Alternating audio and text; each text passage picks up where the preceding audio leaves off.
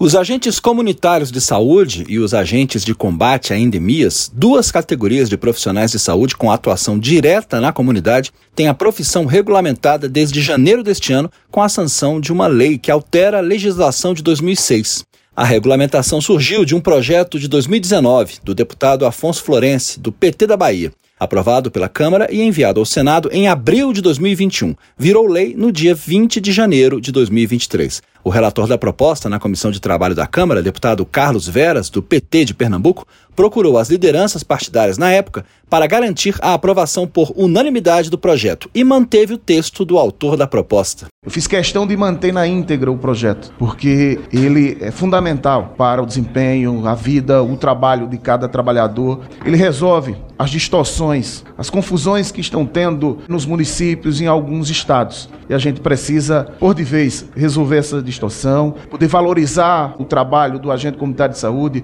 do agente de endemia, e esse projeto ele vem para fortalecer tudo isso. A intenção do projeto foi resolver questionamento de estados e municípios sobre a natureza da atuação profissional das duas categorias. Por já terem suas atribuições regulamentadas pela lei de 2006, é possível aos dois tipos de agentes comunitários acumularem cargo, atividade e remuneração com outros cargos públicos da área de saúde, com profissões regulamentadas conforme autoriza a Constituição desde que não haja incompatibilidade de horários. A presidente da Confederação Nacional dos Agentes Comunitários de Saúde, Hilda Angélica, comemora a lei. Ela afirma que agentes que trabalhavam em duas atividades ligadas à saúde estavam sendo notificados para escolher qual dos vínculos se manter. Com essa lei acaba essa situação e o agente comunitário de saúde ele poderá acumular os dois vínculos na área da saúde, é claro. E que não tenha incompatibilidade nos horários. O agente de saúde trabalha 40 horas semanais, mas nos turnos da noite aos finais de semana ele poderá desenvolver e desempenhar uma outra função. Segundo a presidente da Confederação, a lei valoriza a profissão que agora ganha uma garantia nova. O agente poderá aumentar seus proventos e melhorar a sua qualidade de vida. O artigo 2 da Lei de 2006 estabelece que o exercício das atividades de agente de saúde